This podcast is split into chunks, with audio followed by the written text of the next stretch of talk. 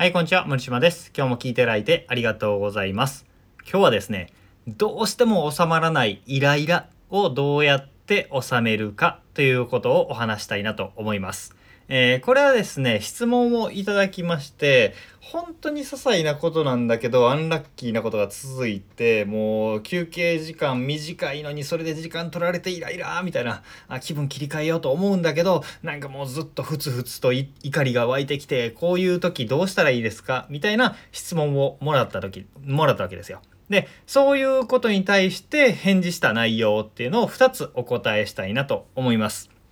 えーありますよね。イライラすることとか、なんかムカつくこととか、うーってこう、憤りを感じることってありますよね。で、そういう時にどうしたらいいかっていう方法を2つお話しするんですけど、1つは言葉。2つ目はイメージです。まず1つ目の言葉。これ強力なんですけど、これをお話したいんですけど、えー、まずね、そのイライラしたことを思い返して、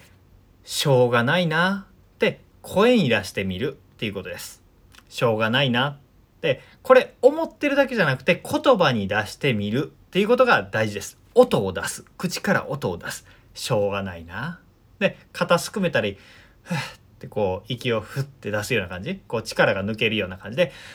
まあしょうがないなって言ってみると、なんかね、あんましょうがないかなって思えたりします。で、えー、これが一つ目の言葉ね。えー、しょうがないなって、まあいいか、みたいな。しょうがないな、まあいいかのどちらか使ってみてください。で、それで、あの、小さめのイライラとかね、不満とかだったら、まあ、飛んでいきますよ。で、えー、このしょうがないな、まあいいかっていう言葉でも知らせないようなイライラが出てきた時はどうしたらいいかっていう言葉なんですけど、えー、それは、プーっていう言葉です。プー。怒りの言葉が自分の中で出てきた中で、自分の中で怒りの言葉わーって出てきたのを言ってで、その後に最後にプーをつけるっていうことですね。なんやあの店員の態度あ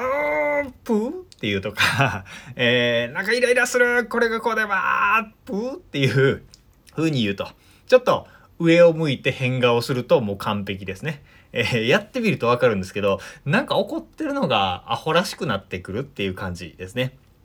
なんか、まあまあまあ、まあいいかっていうふうになんか視点がね、ぐるっと変わるっていう感じです。なんかいろいろこう難しいこと考えるより、プーって言うとね、えー、視界が変わって感情が変わります。で、そうやってなんかごまかしてるだけじゃないかって思うかもしれないんですけど、怒りにとらわれている状態、なんかもう、うーってイライラするっていう状態こそ怒りにとらわれてるんですよ。あ囚われてるかこう固執していて思考と感情が歪んでる状態なんですね。でそれを修正するために一回フラットに戻すためにプーって言ってみてください。そうするとププってね、えー、自分何言ってるんだろう？みたいな感じで冷静になってそうなった状態でもう一回同じ状況を見返すとあまあそんな起こることでもないかなって思えたりするわけです。これが1つ目ですね。2つ目はイメージの方法。イメージによってイライラを収める方法っていうのもお話していきましょう。